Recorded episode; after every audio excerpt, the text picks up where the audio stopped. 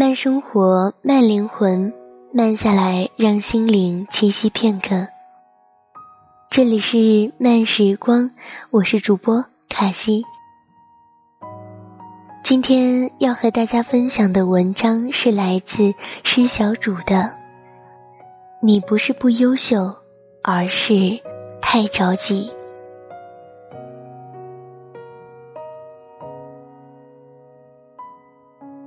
闺蜜柚子研究生毕业后参加工作，一次闲聊，她忽然问我：“小诗，你说我是不是很失败？昨天发季度奖金，觉得自己还蛮厉害，谁知道上网一查才发现。”我根本就达不到贴吧里标出的混得还可以的及格线。柚子把手机放在我面前，只见搜索栏里一行关键词：“月薪五千，属不属于低工资？”他继续抱怨：“前两天看热搜，有个热门话题叫‘一个人是否优秀的标志’。”那个表格里标注了各个年龄段你该有的存款，而二十七岁那一栏里写的是本科毕业五年应存款三十万。别说三十万，我连十万都拿不出来。为了达到及格线和成功的标志，柚子想尽办法赚钱。不知什么时候开始，他的朋友圈变成了刷屏的微商广告。周末兼职去教英文，晚上还要做三个小时直播。没有同学聚餐，没有同事聚会，没有时间恋爱，没有时间看书，甚至连看场电影的时间都没有。几个月下来，柚子疲惫不堪。白天无精打采，被部门领导批评；晚上焦虑恐慌，整夜整夜的失眠。前段时间因为身体超负荷的透支，柚子患上严重的偏头疼，他不得不放弃每天晚上的直播和每个周末的兼职。收入忽然少了一半，他又开始陷入焦虑和恐慌。家人带他去看心理医生，医生告诉他们，柚子已经患上轻微的抑郁症。在大家眼里，柚子一直是个非常优秀的女孩，学历高，长相漂亮。幽默聪明，大好的青春年华本应该丰富多彩。月薪五千，在北上广这样的一线城市，虽然不算多，但在任何一个地级市都不能算低收入。况且他所在的上市公司实力雄厚，只要他一步一个脚印，不断累积经验。升职加薪只是早晚的事，但他过于浮躁，在那些并不适用于每个人的数据和指标上纠缠，却忘了自己的方向和道路，忘了刚开始慢一点是为了能后来居上，冲线而过。生活就像拔萝卜和拧罐头盖子。你会发现，前面百分之九十九的时间，萝卜和罐头盖看上去都是纹丝不动的，在最后一秒才会破土和松动。如果中间你沉不住气，急于求成，那结果一定是铁锹沉进萝卜带一嘴泥，摔碎罐子。吃一嘴玻璃。有时候你不是不优秀，而是太着急了。日出在黑夜和寒风之后，美食在火候和功夫之后。好的东西着急不得。表弟从初中就开始学书法，和他同班有个书法天赋极高的男生。连教他的老师都称他是少有的书法神童。高二没毕业，这个男生凭借连续三年在省级书法比赛中获奖，成为当地最年轻的省书协会员。而表弟只刚刚有了申请参加市县级书法家协会的资格。他们参加同一届高考，报了同一所大学的艺术特长生。有次我专程去看表弟，顺便也邀请那个男生一起吃个便饭。饭桌上，表弟稍显木讷，那个男生搭着他肩膀说：“你就是太老实。”那些老教授的思想早就落后了，全班就你们几个当成圣旨。他转过头跟我说：“小师姐，你这傻表弟小时候就这样。有次他问老师怎么写好字，老师给了他本《怀仁集圣教序》，说零五年帖再说。这家伙还真听了。”到现在还在临。前几天他又去找教授，说自己临了五年王羲之了。接下来想提高该怎么走？教授给了他一本实际帖，让他再临五年。他又照做了。你说，你就是写过王羲之，又能怎么样？趁着年轻，赶快出名捞钱才是正事儿。表弟只是傻笑。大学毕业后，表弟留校读研。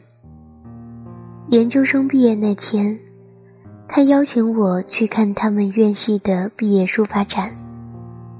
我问他最近在干些什么，他说改临米南宫。找教授请教，去美术馆看展。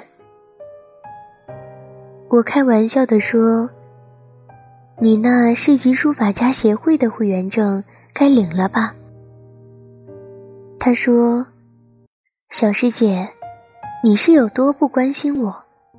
我已经加入中国书法家协会了。”我惊讶的几乎说不出话来。我这个又笨又呆的表弟，已经是国家级的会员了。他拉我到他参展的两幅书法作品前，一幅行书，一幅草书。二王笔法清迈超绝，我才意识到，原来眼前这个傻小子，早已非池中之物。而另外那个原本应该有更高成就的男生，大学毕业后无心临帖，搞了一些形式大于内容的博眼球作品，数次参加国展都一无所获，至今止步省级会员。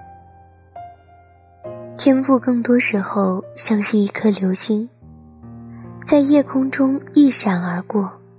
往往不能长久。即便聪慧如王献之，也要默染十八口大水缸，大事基本功。根本没有所谓的一蹴而就，一步登天。你唯有沉下心，认真勤勉，戒骄戒躁，才能有朝一日出类拔萃，一鸣惊人。木心先生在《从前慢》里说：“大家诚诚恳恳说一句，是一句。做任何事不都是这样的道理吗？踏踏实实做一件是一件，你不要着急。曾经有个写公众号的女孩抱怨：“我花了这么大心血写的文章，他们为什么不看？反而转发那些肤浅的文章？”她已经是坐拥十几万粉丝的作者，各方面都堪称优秀。不过是因为一篇文章的阅读量低迷，整个人就不淡定了。其实大可不必，姑娘，你要知道，就连大诗人陆游，也不是一出手就写出《游山西村》这样的千古绝唱。他的背后是煌煌五十卷的渭南文集和九千一百三十八首诗歌。陈忠实写了八十多部报告文学，加上几十部短篇，才有了《白鹿原》的创作。马尔克斯创作《百年孤独》花费十数年心血。动画片《悬崖上的金鱼记》中。为了展示一群水母从海底浮上来的十二秒动画，宫崎骏画了一千六百一十三张画稿。获得奥斯卡最佳短片的《玉》只有短短六分钟。皮克斯团队为了呈现最佳视觉效果，整整打磨了三年时间。不要因为一篇文章无人欣赏，就着急难耐，抱怨别人不懂你。与其抱怨事无伯乐，不如再接再厉，笔耕不辍，证明自己是一匹千里良驹。你不要着急，我们与世无求，与世无争，只求相聚在一起，相守在一起。各自做力所能及的事。你心羡钱钟书、杨绛二先生豁达从容的爱情，自己私下却寻而不得。你可知这份宠辱不惊、沉心如水的境界背后，是半个世纪的风雨同行。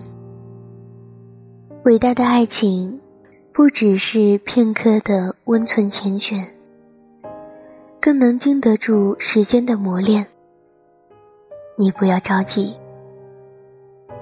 电影《摔跤吧，爸爸》中，辛格在训练吉他时告诫他：“沉住气，要让你的对手先着急起来，等他露出破绽，你的机会就来了。”最后一场比赛。吉塔对战摔跤名将安吉丽娜，在落后对方五分的情况下，吉塔不急不躁，先卖了一个破绽，一个迂回，从背后抱住安吉丽娜，使出一记过肩摔，在比赛结束前一秒完成了惊天逆转。你会发现在我们身边。总有这么一群人，他们往往亮相时惊艳众人，退场时却一片狼藉。他们其中有的激情飞扬，有的才华横溢，有的拼劲十足。他们急于证明比别人优秀，忙在当下做出非凡的成绩，却鲜少有人耐得住寂寞。去坚持，去隐忍，去打磨。龙应台说：“他愿意用一生的时间去等他的孩子将鞋带系成蝴蝶结状。”他说：“孩子，你慢慢来。任何一个成就斐然的人，他最初要独立完成的事情。”不就是这个看起来再简单不过的动作吗？一个母亲告诉她的孩子，系鞋带的时候慢慢来，同时也是在告诫他，你人生的任何时刻都需要一点从容，不妨把自己的节奏放缓慢些吧，不急不许，因为优秀的你有足够的理由相信，慢慢来。不要着急，你想要的一切终将如期而至。一直在酝酿，一直在盼望，爸爸和妈妈唯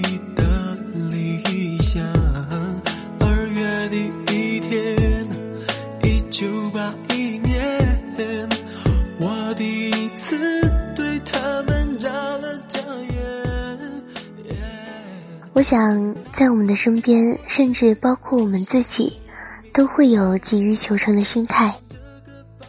读完这篇文章之后呢，的确是发现，在人生中需要一点从容，一点淡定，把自己的节奏放缓慢些吧，让生活慢下来。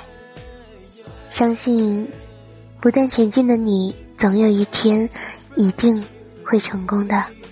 不要着急，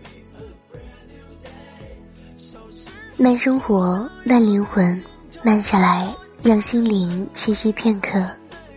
这里是由慢时光与原声带网络电台有声制作团队联合出品制作的慢时光有声电台。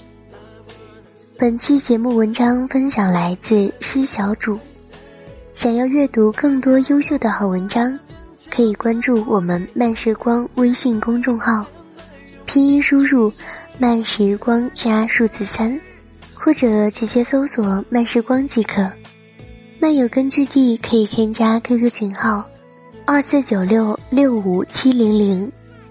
想要收听我的更多精彩节目，你可以关注原声带网络电台微信公众号，拼音输入“原声带 FM”。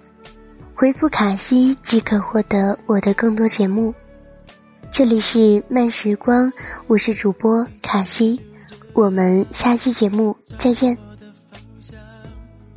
不理会别人奇怪的眼光直到有一天，我忽然发现，梦想已经